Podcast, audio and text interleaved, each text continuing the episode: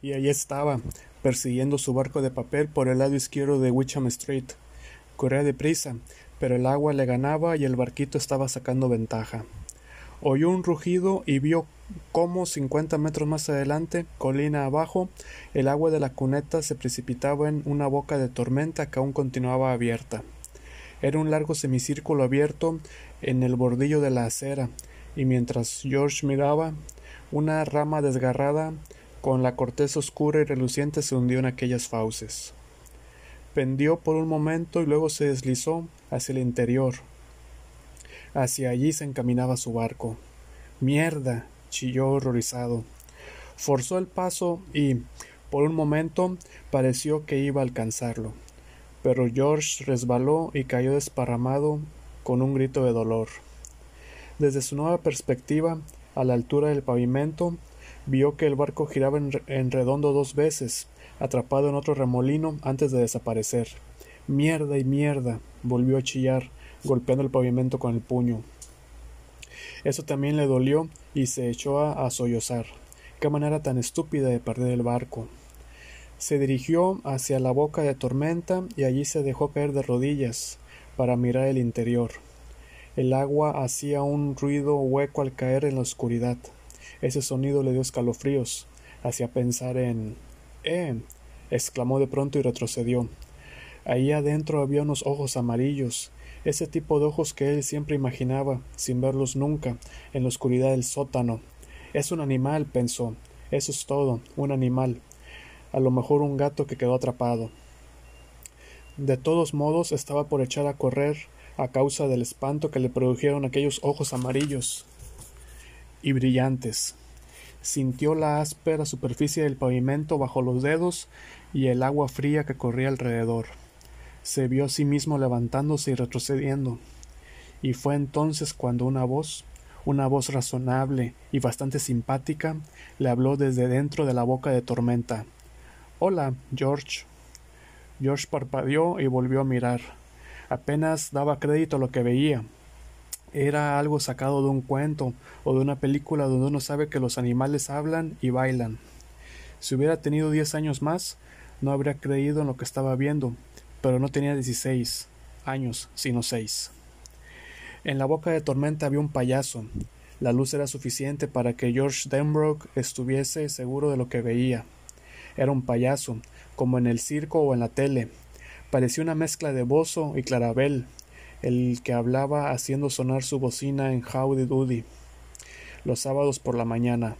Buffalo Bob era el único que entendía Clarabel, y eso siempre hacía reír a George.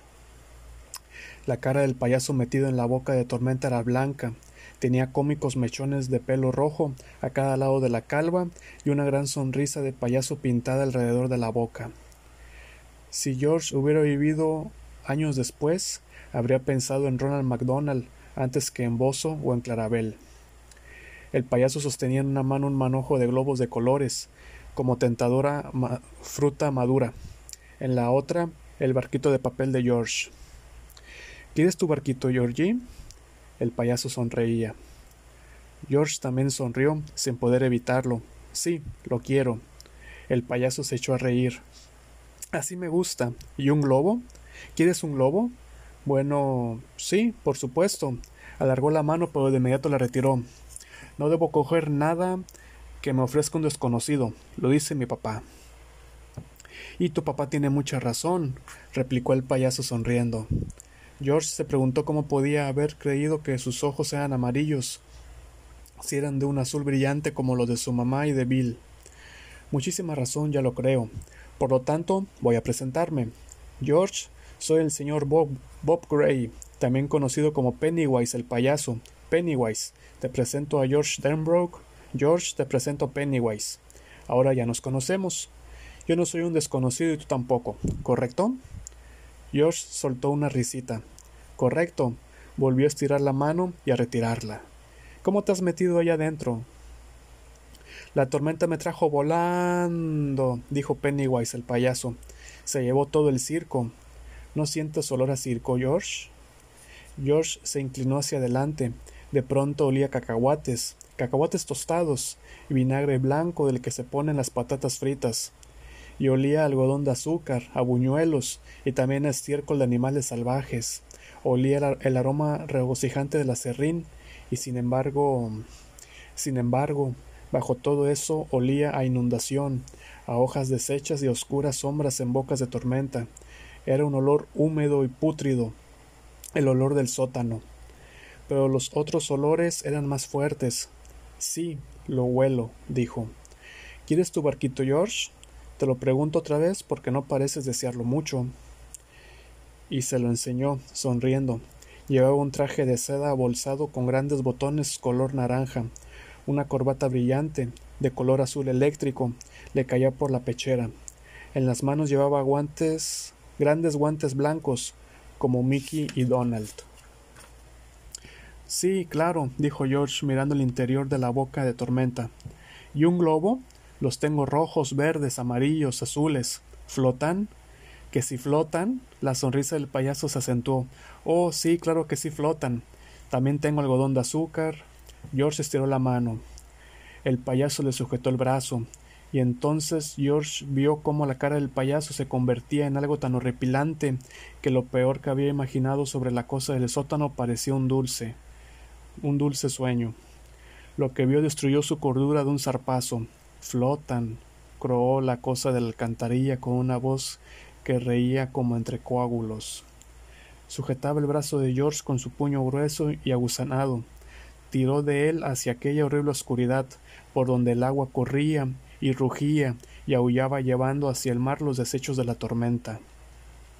George intentó apartarse de esa negrura definitiva y empezó a gritar como un loco hacia el gris cielo otoñal de aquel día de otoño de 1957.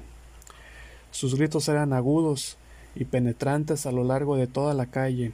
La gente se asomó a las ventanas y salió a los porches. Flotan, gruñó la cosa. Flotan, Georgie.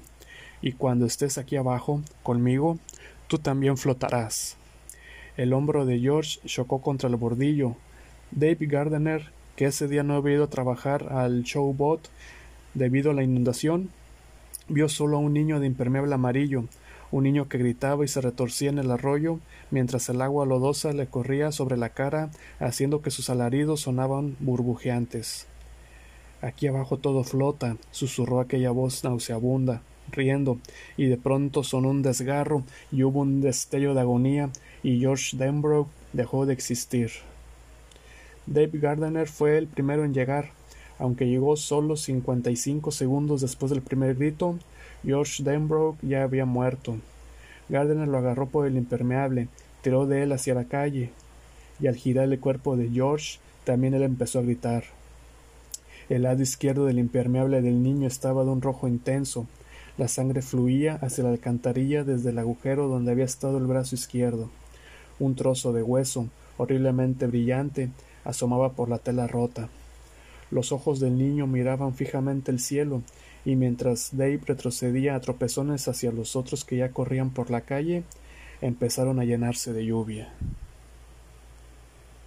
Stephen King, eso.